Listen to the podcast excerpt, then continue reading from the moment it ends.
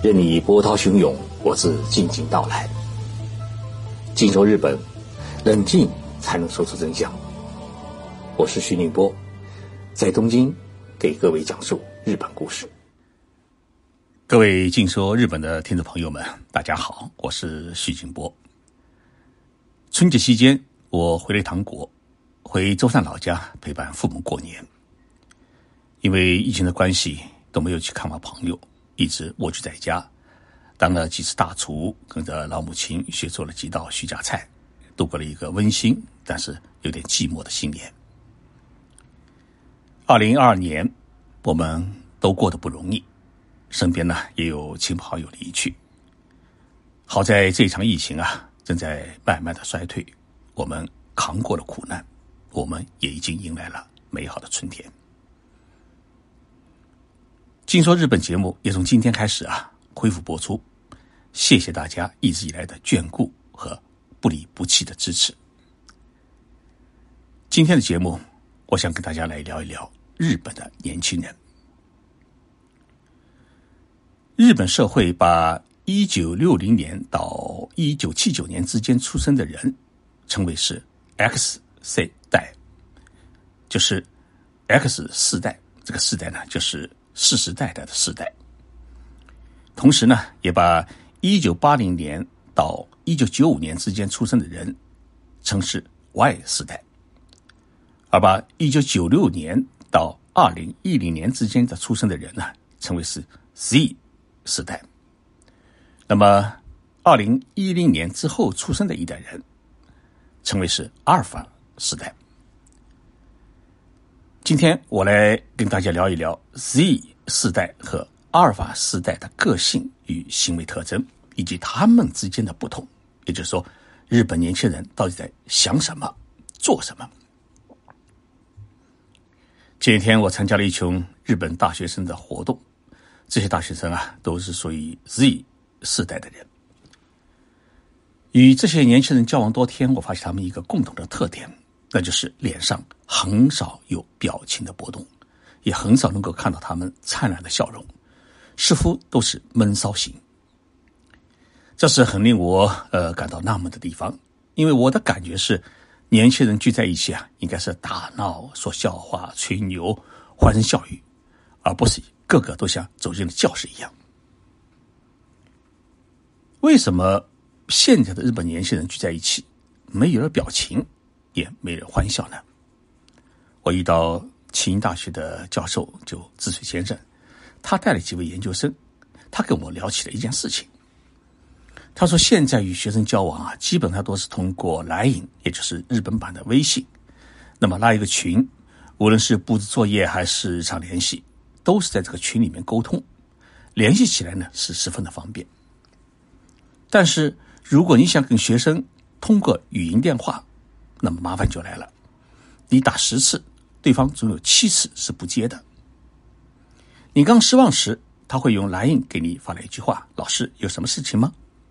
同样呢，学生想给老师通一次电话，预先也会发一个蓝印问：“老师，我想跟你通一次电话，行吗？”之所以教授说啊，后来我发现啊，学生有一种电话恐惧症，他们从小已经习惯了一个人默默的网络生活。一接到电话以后呢，就会产生一种莫名其妙的紧张，不知道如何跟你聊，甚至担心说话的内容呢会被旁边的人听到。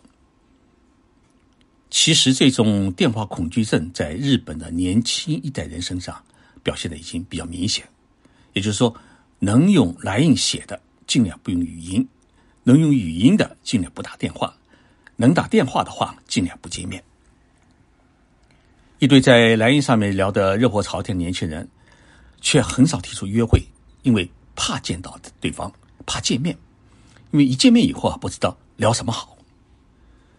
我认识的一个呃宫本先生啊，他是一家公司的人事部长，他说，现在最为头疼的事情是年轻人没有笑容，无论是在办公室还是接待客户，都表现得一本正经，始终保持笑容啊，是日本社会。比较受人称道的一档服务的魅力，但是现在以这个标准来要求年轻人，他们的反驳是：本身没什么好玩的事情，为什么要笑呢？脸上一直堆着笑容，是不是太假太累？宫本部长今年是五十二岁，他说自己在孩子的时代啊，一放学就跟同学们跑到外面去玩，回家以后呢，就跟兄弟姐妹们打闹，不仅活动的范围广，而且接触的人多，一天的喜怒哀乐轮回转，情绪是相当的丰富。而现在的孩子呢，回家以后就赶做作业，做完作业以后呢，又去补习学校。一天的生活啊是十分的充实繁忙，与同学朋友外出游玩的时间几乎就没有了。同时呢，兄弟姐妹现在也是越来越少，许多家庭呢也变成了独生子女，在家里打闹、吵架或者成功与失败的绝对量也大幅减少，甚至有什么问题都可以上网查询，与父母的对话交流也变得十分的稀罕。这种从小一个人在家里面独乐，也就是独自欢乐的生活环境啊，使得年轻人的表情变得简单，甚至有些僵硬。拍照片的时候啊，很少能够看到天真烂漫的笑容。聊到年轻人的职场的生活，公务部长也表示有些不理解。他说：“以前啊，到了下班的时间，年轻人总是会跑到上司的地方问一句：‘啊，是否还有什么工作要做？’一家之意啊，就是。”没有事的话，我就先走了。但是如今你一上一次洗手间，就会发现好几个人已经不见了。我们年轻的时候受的职场教育是做工作不是为了完成任务，而是为了获得比期待更高的业绩。公务部长跟我说这句话的时候啊，我就想到一点：现在的日本年轻人大多数认为，把自己手头的工作按时做完。就已经很对得起自己的这份工资了。宫本部长表示理解，他说：“因为在这么一个不安定的社会里面，你为公司做出的贡献不一定能够获得相应的回报。要求年轻人像老一辈那样对企业是忠心耿耿、奉献一生，事实上已经是不可能了。但是年长的老员工们总是无法适应年轻人的工作态度，他们认为。”加班是一个职员的本分，做得更好是寻求自己成长的阶梯。但是日本的年轻人呢？呃，他们并不这么想，他们有他们的价值观，他们擅长于互联网，喜欢个性化的事物，关心社会话题，渴望自由，讨厌不平等。时代在变化，世代在交替，尤其在互联网时代，再遇到少子化问题。如何适应年轻的生活习惯与节奏，发挥他们的个性特长，为他们提供更大的人生舞台？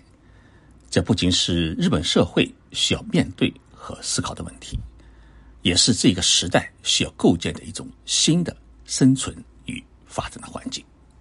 这这一代呢，出生于一九九零年中期和二零零年代初期，他们作为人类最早的。数码时代的原住民，他们从小接触智能手机和平板电脑，在社交网络中成长，必须拥有某种固定的商品。他们更倾向于在娱乐和经验当中去发现价值。比起竞争，他们更愿意实现自我和对社会的贡献。正因为 Z 世代的年轻人具有与上一代不一样的特征，因此呢，表现在消费上面。即产生了远离私家车、喜欢订购、喜欢共享经济、重视情感消费的趋势。到二零二五年前后，Z 世代的大部分的人将会步入社会，作为社会消费的主角，同时呢，也将结婚生子，培养下一代。刚才我给大家介绍了日本 Z 世代，也就是九五年之后。出生的这一代年轻人的行为特征和他们的思维。那么，十亿世代之后的新一代人，也就是在二零一零年之后出生的这一代人，叫什么呢？日本社会也有一个新的名词，阿尔法时代，也就是无限可能的一代。这是二十一世纪出生的第一代的孩子，到二零二三年啊，年龄最大的也只有十二岁。是小学六年级的孩子。阿尔法世代成为社会和经济的主角还比较遥远，但他们的价值观和习惯已经开始影响家庭的生活和消费的趋势。那么，阿尔法世代将会表现出哪些特征呢？日本的一些社会学家也开始关心和讨论这些话题。归纳起来呢，阿尔法世代有三大特征。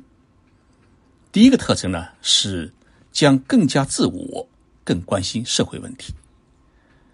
随着日本少子化问题的日益严重，阿尔法世代的独生子女的比例将会进一步扩大。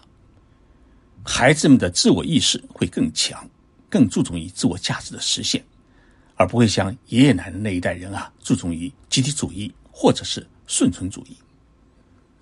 同时呢，随着自我主张意识的强化，阿尔法世代的人会更加关注社会问题，比如男女平等、同性恋、可持续性发展、全球变暖、社会贫困等问题。在消费上面呢，他们在父母的影响之下，也会更倾向于以与父母相同的价值观来选择物品和服务，譬如可回收的垃圾，还有非塑料的玩具啊、有机食品啊。他们重视环境，重视环保，重视自然。阿尔法世代的第二个特征就是具有与生俱来的数码生活的意识。阿尔法世代的孩子啊，一出生就开始使用智能手机和平板电脑，与他们的上一代，也就是 Z 世代相比啊，他们具备更高级的数码知识。有些孩子从幼儿园就开始学习编程，同时呢，他们很少有机会去认识和接触现金，对于现金支付啊是毫无概念，把二维码当做了最主要的支付手段。这里跟大家说一个笑话。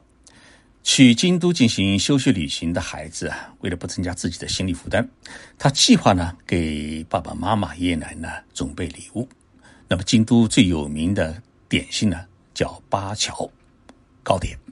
那八桥糕点里面就裹了各种各样的豆馅儿什么来的啊，味道确实相当不错。但这个孩子呢，他并没有去京都买，而是在出发之前就直接在亚马逊的网站上面订购了，人还没有回家。礼物呢就已经送到了家里面。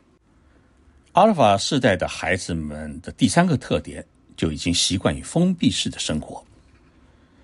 阿尔法世代的孩子们，他们遭遇了百年一遇的新冠疫情，这三年的不自由的生活对他们的人格形成与生活习惯的构成是产生了巨大的影响。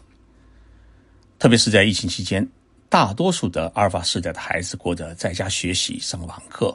无法参加学校活动等不正常的孩子生活，即使在节假日也不能去游乐园玩，也无法外出与父母一起去旅行，不得不过一种受社会管控的生活。那么这种生活方式呢，是他们热衷于在网上打游戏、观看这个流媒体的直播，不用跟外面的人的接触，就能享受休闲娱乐的生活。那么这种生活方式呢，将会使得阿尔法世代的孩子们的人格啊，呃，更趋向于自我和封闭，并对他们的今后的消费行为产生影响。阿尔法世代这一名词的命名者是澳大利亚的咨询师马克先生，他认为啊，到二零二五年，全世界的阿尔法世代的人口将会达到二十亿，将超过婴儿潮一代。成为历史上体量最大的一代人。虽然阿尔法世代影响社会和消费的行为啊，恐怕要在十年以后才能体现出来，但是呢，我们如果提前关注，也将有利于研究二零三零年前后的社会经济与政治经济文化的走向，也有助于培养好自己的孩子。谢谢大家收听今年的第一个节目。听说日本节目还是老规矩，一周播出两次，基本上呢会在星期三和星期六播出。希望这个节目啊能够继续成为大家了解日本的一个窗口。虽然每一次节目不能像写学术论文一样严谨，但是呢我会尽量努力做到客观和中立。大家想听什么内容，了解日本什么事情，也请大家在评论圈里面留言。期盼大家的支持，我们。周六再见。